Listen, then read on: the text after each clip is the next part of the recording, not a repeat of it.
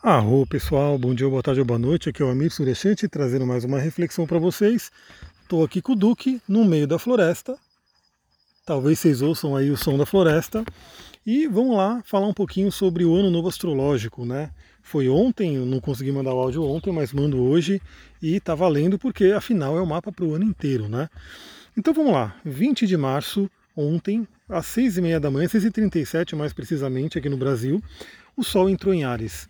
E essa entrada do Sol em Ares marca o ano novo astrológico. Então, para quem conhece astrologia, acho que já deve saber muito bem, né, como é que funciona. Mas Ares é o primeiro signo, ele representa os inícios, ele representa o ponto de partida, e toda vez, todo ano, quando o Sol entra em Ares, se considera aí um retorno solar para o ano, né, para o mundo no caso, né? É o ano novo astrológico.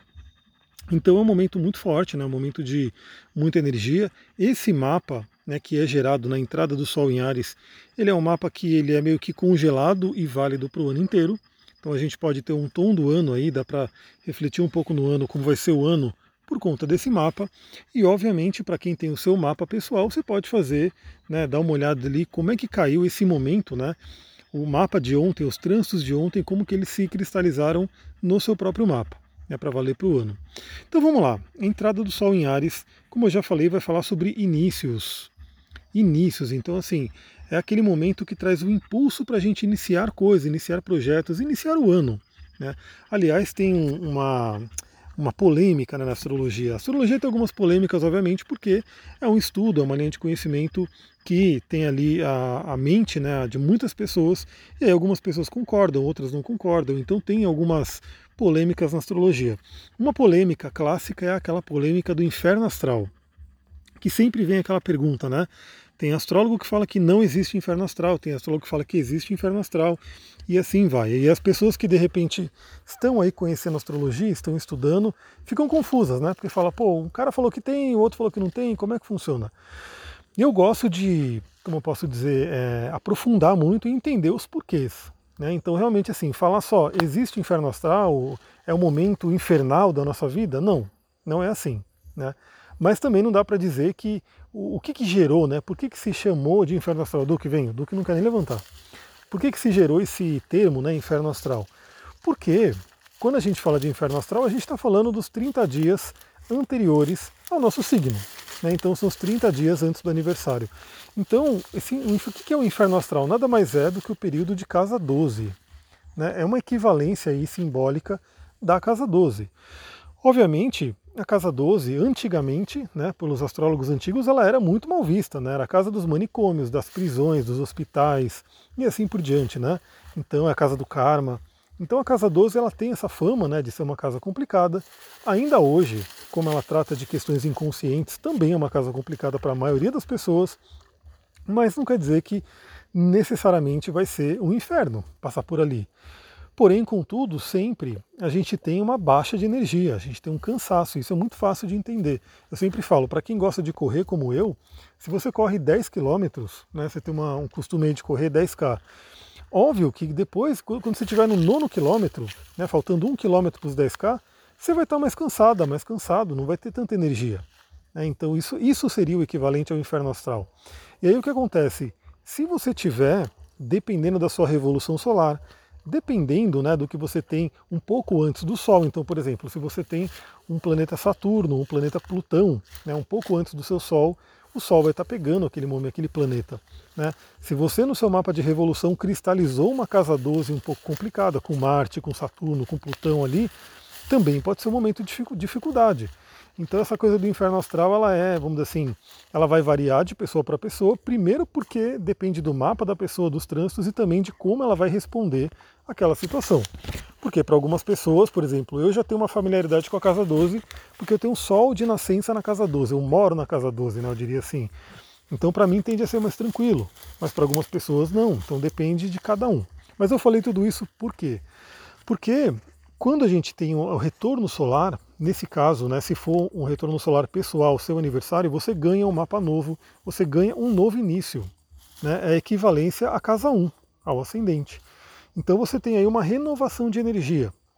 Então imagina que para o geral, para todo mundo agora, né, todo mundo que segue a astrologia, que vive aí de acordo com essa linha de conhecimento, para todo mundo está tendo uma grande renovação de energia. Né, Sol entrando em Ares, trazendo aí todo esse, esse simbolismo do fogo cardinal, que é o elemento fogo, né, que nos incita a ação, né, faz a gente se movimentar, e o cardinal, que é o impulso. Então o Ares, ele é relativo àquela faísca, né, que dá início a uma fogueira. Aliás, hoje eu vou fazer uma fogueira por causa do Mabel, né? Tem aí a, a entrada do outono, vou fazer uma fogueira aqui, que é um lugar maravilhoso. Depois eu vou filmar a fogueira, vou postar para vocês ali no Instagram. Então, Ares é aquele início. Então, para todo mundo, estamos tendo essa recarga de energia. Né? Esse momento de vamos recarregar as energias, vamos encher o tanque. Né? Para quem dirige também, né? Para quem dirige, quando você está numa estrada e você está ali na reserva, você está com medo ali de acabar a sua gasolina, o seu combustível. O que, que você vai fazer, né? No geral, se você conhecer, você vai pisar menos, você vai acelerar menos. Por quê? Porque quanto menos você forçar ali no acelerador, mais você economiza gasolina. E aí você fica naquela tensão, né? Pô, chegou uma subidona, apareceu uma subida, meu Deus, né? Como é que eu vou né, gastar gasolina que eu já não tenho nessa subida? Agora, quando você para num posto, reabastece, enche o tanque, dá aquele alívio, né? Aí você pode sair na estrada novamente e andar normalmente com toda a energia e assim por diante.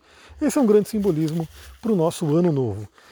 E aí, vamos lá. O que, que eu destaquei aqui no mapa, né? Porque como eu falei, ele gera um mapa, ele cristaliza um mapa para a gente poder olhar, para a gente poder entender as energias. O que, que eu anotei aqui para a gente conversar? Primeiramente, né, temos Quiron aí no início de Ares. Então, o Sol ele faz aí um contato com Quiron. Ou seja, Quiron é o cara da cura. Quiron é o planeta que representa essa questão da cura, o curador ferido. E o nosso mundo precisa de cura.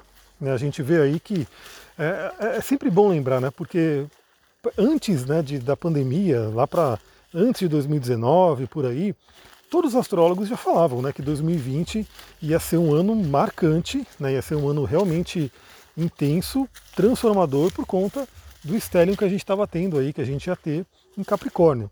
Então, assim, isso aí já era falado, né? Só que ninguém sabia exatamente que era uma pandemia, que era uma doença que ia se alastrar pelo mundo. Mas está aí, né? a doença surgiu, mostrando aí simbolicamente que o ser humano está doente, o mundo está doente, né? a, nossa natureza está doente. Então, por isso que eu sempre estou postando aqui né, as trilhas, as coisas, e realmente algumas pessoas comentam comigo, nossa, eu gostaria de morar num lugar assim, eu acho legal quando você coloca, eu sinto a energia da natureza. E eu faço isso justamente porque eu gostaria que quanto mais pessoas tivessem essa consciência do, da importância da natureza, de cuidar da natureza, que é a saúde do nosso planeta, vamos dizer assim, né? melhor seria. Né? Melhor seria porque aí sim a gente estaria contribuindo com a cura do mundo e, consequentemente, com a nossa cura. Então já marque esse ano né, para todo mundo. Quais são as suas feridas? Do que você precisa se curar? Né? Como é que está a sua saúde física, emocional, mental? É, para quem segue a minha linha de terapia, né, eu trabalho com a linguagem do corpo, metafísica da saúde, a doença como simbolismo.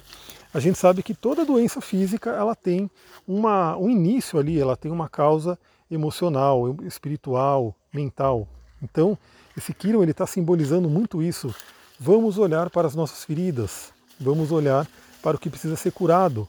Lembrando, né, por mais que algumas pessoas sejam mais materialistas e não, não querem né, seguir essa linha de conhecimento, cada vez mais a, a própria ciência vai encostar nisso, vai começar a trazer esse tipo de informação. Mas se a pessoa pegou uma doença, ela passou ali por questões espirituais, mentais e emocionais que abriram um campo para aquela doença entrar. Né?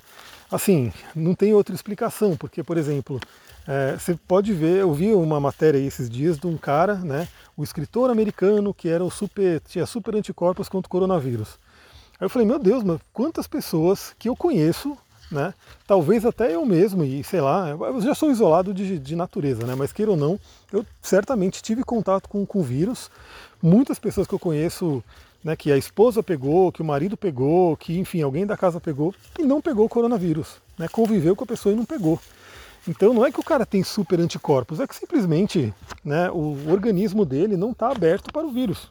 Né? E tudo bem, ele pode ter um, um sistema né, imunológico um pouco mais forte né, do que a maioria da população, com certeza, que expulsa o vírus né, assim que ele entra. E é assim, se a gente tem aí o nosso espiritual, o nosso mental, o nosso emocional bem equilibrado, bem trabalhado, o nosso corpo físico também vai ter essa força. Obviamente tem coisa que vai acontecer e tem que acontecer e não tem jeito. Né? Mas é óbvio que se a gente cuidar da nossa prevenção é muito melhor. Né? Então se você tiver aí uma mente, uma emoção e um espírito bem trabalhado, novamente o corpo também, fazer o que eu estou fazendo aqui, exercício, ir para a natureza, cuidar do seu templo, isso é fundamental. Então o primeiro destaque, né, Sol com Quiron. Depois temos aí é, em Ares, né, falando realmente, ah, esse é um detalhe muito importante. O Quiron está em Ares, né? Ares é o signo do eu, individual. E eu sempre venho falando para todo mundo, galera, cuidem do seu corpo, vocês, cuidem dos seus corpos, estudem. Hoje a gente não está mais numa, numa sociedade que depende, né, por exemplo, só do médico. Você pode estudar, você pode comprar cursos hoje, tem muitos cursos online que eu mesmo acompanho, né, que falam sobre como cuidar do templo, da saúde. E claro, se você for no médico, trabalhe junto com ele, né? Saiba né, o que está acontecendo, já tenha lá um bom. Uma, primeiro, né, tem uma prevenção, para você não ter que ficar indo no médico toda hora com doença. Então esse Kiron Yaris pode estar trazendo esse simbolismo também de cuide você da sua saúde, cuide você do seu tempo. Claro que temos muitos profissionais de saúde que vão te vão contribuir, vão te ajudar, mas nenhum profissional de saúde vai fazer por você. Então é muito comum também a pessoa vai no nutricionista, vai numa médica, num médico, vai num, né, num lugar e, e, a pessoa fala, faz isso, isso, isso, para de fazer isso, isso, aquilo, e a pessoa não faz. Né? Então, coma de uma forma saudável, a pessoa não come. Para de comer isso, a pessoa não come. Então não adianta. A gente tem que fazer a nossa parte. Lua, Marte e Caput Dracones em Gêmeos. Né? Gêmeos, o signo da comunicação. Então, novamente, esse, esse tema da comunicação vai ser muito forte esse ano. Né? A Lua, que é um, um ponto bem sensível, fala do nosso emocional, fala do que está mais próximo aqui, caiu em Gêmeos, então fala aí sobre a importância de comunicarmos. O, o Caput Dracones, né, a cabeça do dragão, já está há um tempo e está simbolizando, está sinalizando que todo mundo tem que ir para esse lado da comunicação efetiva, da curiosidade do estudo, como eu já tenho falado há algum tempo aqui. E o Marte, né, aquela coisa, né, muito cuidado com a comunicação. Muito cuidado, porque é, a gente tem até, inclusive, alguns aspectos que podem reforçar isso. Então, pensa aí como que você está se comunicando e principalmente é, como que estão seus estudos? Como eu falei, né? olha como uma coisa vai ligando a outra. Hoje a informação está muito disponível. Né? Na verdade tem que fazer uma curadoria, né? porque tem tanto coisa boa quanto coisa não tão boa. Mas pensa, né? para que, que você está direcionando a sua mente? Será que você está estudando coisas que estão te ajudando a evoluir? Esse é um, um tema para o ano. Né? Teremos também Mercúrio, Vênus e Netuno em peixes. Peixes, o signo do amor universal, da espiritualidade. Então esse é um ponto importante, né? Enquanto Marte está em Gêmeos, né, o planeta que rege Gêmeos, Mercúrio, está em Peixes, junto com Vênus e Netuno, falando da importância da comunicação amorosa. Então, mais uma vez, a gente tem aí, é, seguindo né, a linha que vem seguindo aí ao longo dos, dos, últimos anos, a questão forte da polarização, a questão forte da agressividade, né, da comunicação pela internet. É, muitas pessoas se sentem muito protegidas pela internet e aí né, atacam os outros né, é, em comentários, em, enfim, uma série de coisas. E vale a pena refletir que sempre tem um outro ser humano do outro lado. Por mais que você não concorde com a opinião dele, é, é importante trazer essa questão do amor e poder trabalhar o entendimento e uma comunicação, né, de uma forma, quando a gente fala da CNV, né, uma comunicação que seja assertiva, mas que não seja aquela comunicação que fere o outro, porque se você ferir o outro, o outro vai querer te ferir e isso vira uma bola de neve sem fim, né, não tem jeito. Teremos também Júpiter e Saturno em Aquário, né, como vão ficar ao longo do ano inteiro, porque eles já são mais lentos, trazendo a importância de você olhar para o futuro, de você olhar para o coletivo, e o coletivo, como eu sempre falo, envolve o planeta, envolve a natureza. Se você não faz a sua parte para cuidar da natureza, você não está pensando no coletivo, porque não tem jeito. Eu estou aqui, não sei se vocês estão ouvindo, mas tem um, um, uma água, né? tem um, um mini riozinho que está passando aqui. Se alguém vai lá e polui esse rio, né, jogando lixo, jogando alguma coisa ali, ninguém vai poder beber, porque né, ele vai estar poluído. E o quanto não se faz isso ao longo aí da, da, do nosso mundo, né, do nosso planeta. Teremos aí Urano em touro, né, novamente enfatizando a questão de libertar a mãe natureza, de trabalhar a questão econômica, de trabalhar né, é, inovações com relação a isso. Plutão está em Capricórnio, muito lento, né, então trouxe aí essa questão do poder, esse poder que está sendo revisto. Alguns aspectos bem interessantes que eu deixei aqui, Primeiro, né, Sol em conjunção com Vênus. né, Sol está em Ares e Vênus está em Peixes, né, no finalzinho de Peixes, nesse mapa, trazendo a questão de você manter a sua individualidade, mas também pensar no amor ao próximo, pensar no amor incondicional. Isso é um ponto importante. Trabalhar muito a beleza, trabalhar muito né, a questão da, da criatividade esse ano. Então fica a dica aí para quem está solteira, para quem está solteiro é um bom ano para poder trabalhar essa questão de relacionamento. E temos aí o Marte em Gêmeos em trígono com Saturno em Aquário, facilitando aí a concretização dos nossos sonhos. Novamente, é, Aquário e Gêmeos são signos de ar que falam aí sobre o nosso pensamento, nossa mente, falam sobre interação e os dois ali estão se ajudando, né? Marte e Saturno têm uma ligação forte aí, um trígono, um que ajuda o outro, né? Imagina que Saturno está consolidando as ações de Marte e Marte está tomando ações, iniciativas para poder concretizar aquilo que Saturno deseja. Olha que interessante. E é isso aí, galera. Já está dando 15 minutos, quase 16 consegui falar tudo que tinha para falar. Obviamente a gente podia ficar mais meia horinha aí ou uma horinha falando sobre esse mapa, mas eu acho que por enquanto tá bom, porque o próximo áudio que eu já vou gravar aqui agora vai ser sobre os aspectos que esse Sol vai fazer durante a passagem do Sol em Ares. Vou ficando por aqui, muita gratidão, Namastê, Harion.